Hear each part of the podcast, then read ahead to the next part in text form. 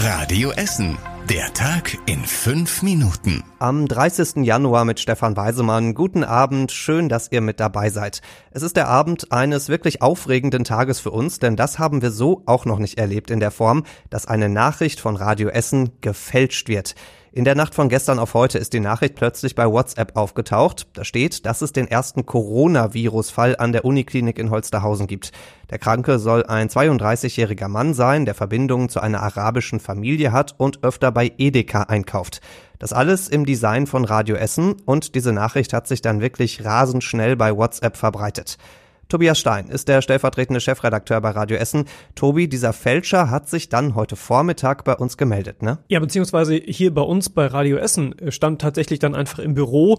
Ähm um sich zu entschuldigen und um zu sagen, dass er das geschrieben hat, allerdings nicht in böser Absicht, wie er selber sagt, äh, sondern sollte das ein Scherz sein, den er offenbar bei Social Media in einer Gruppe, in, in der er mit seinen Familienmitgliedern kommuniziert, äh, gepostet hat.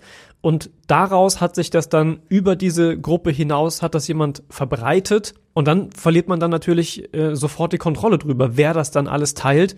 Äh, und das ging dann eben relativ schnell gestern Nacht. Ja, und deswegen gab es auch relativ schnell dann sehr viel Aufregung. Mit wem hast du heute alles gesprochen? Das waren eine ganze Menge Menschen, ne? Mit allen letzten Endes, die da beteiligt waren heute. Also mit der Uniklinik zum Beispiel, denn die waren ja auch direkt erwähnt in diesem Post, also in dieser Falschmeldung. Da haben wir uns ausgetauscht. Selbstverständlich haben wir auch mit der Feuerwehr gesprochen, weil da auch Fragen eingegangen sind, ob es tatsächlich einen Coronavirus-Fall hier bei uns in Essen gibt. Ähm, dann habe ich mich mit unserem Chef-Chef quasi ausgetauscht, äh, wie wir das rechtlich bewerten mit dem Vorsitzenden unserer Veranstaltergemeinschaft. Da will ich auch gar nicht so sehr ins Detail gehen. Und dann gab es auch Anfragen von außerhalb, beispielsweise äh, von den Kollegen von der WAZ, die wissen wollte, wie da der Sachstand ist. Ähm, in jedem Fall war es ein, ein aufregender und ereignisreicher Tag für mich und auch für alle hier in der Redaktion. Das kann man auf jeden Fall genauso sagen. An dieser Stelle sagen wir es auch nochmal ganz ausdrücklich. Bisher gibt es kein Coronavirus bei uns in Essen. Die angebliche Nachricht von Radio Essen, die da bei WhatsApp oder sonst wo in den sozialen Medien rumgeistert, ist ein Fake. Wenn ihr diese Nachricht seht, dann leitet sie bitte nicht weiter. Der Blick ins Portemonnaie ist für immer mehr Essener ein Blick ins Leere. Rund 70.000 Essener haben mittlerweile so hohe Schulden, dass sie die nicht mehr zurückzahlen können, so steht's im aktuellen Schuldneratlas von Kreditreform. Besonders krass ist es in der Innenstadt, da ist mehr als jeder Vierte überschuldet, auch Altenessen und Katernberg sehen gar nicht gut aus. Ganz anders der Süden. Heising ist der Stadtteil mit den wenigsten Überschuldeten im ganzen Ruhrgebiet. Das ist schon seit vielen Jahren so. Und auch zum Beispiel in Stadtwald, Rellinghausen und Bredeney gibt's eher wenige Geldprobleme. Überall rote Klebefüße auf dem Boden im Hauptbahnhof mit dem Wort Schienenersatzverkehr gibt's dieses Jahr noch zweimal bei uns. Zweimal geht auf den Gleisen zwischen Essen und Duisburg nämlich nichts mehr dieses Jahr. Und zwar eine gute Woche Mitte September und dann nochmal eine halbe Woche im Dezember.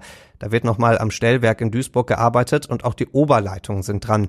Die Züge fahren dann Umwege oder sie werden durch Busse ersetzt. Wie das ganz genau ablaufen wird, hat die Bahn jetzt noch nicht gesagt.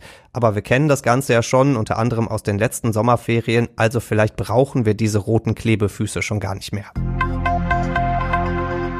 Ronaldo und Messi im Stadion an der Hafenstraße. Das ist ein Traum für alle Fußballfans. Heute Abend wird er wahr. Halb zumindest. Ronaldo und Messi sind tatsächlich im Stadion, allerdings nur ihre virtuellen Versionen. Das erste größere Fußballturnier an der Spielekonsole bei uns in Essen geht nämlich in die entscheidende Phase heute Abend. Da ist das Viertelfinale, unter anderem sind die Sportfreunde Katernberg, die SG Kupferdreh Bifang und die SG Essen Schönebeck mit dabei. Sie alle spielen FIFA 20 und die besten vier Teams schaffen es dann ins Finale. Das ist Mitte Februar wieder im Stadion in Berge-Borbeck. Und das war überregional wichtig. Das ist ganz schön viel Ärger Ärger für einen der wichtigsten Politiker der AfD. Alexander Gauland ist Fraktionschef im Bundestag und er soll Steuern hinterzogen haben. Er sagt selbst, dass es um einen fünfstelligen Betrag geht im Zusammenhang mit seiner Frau.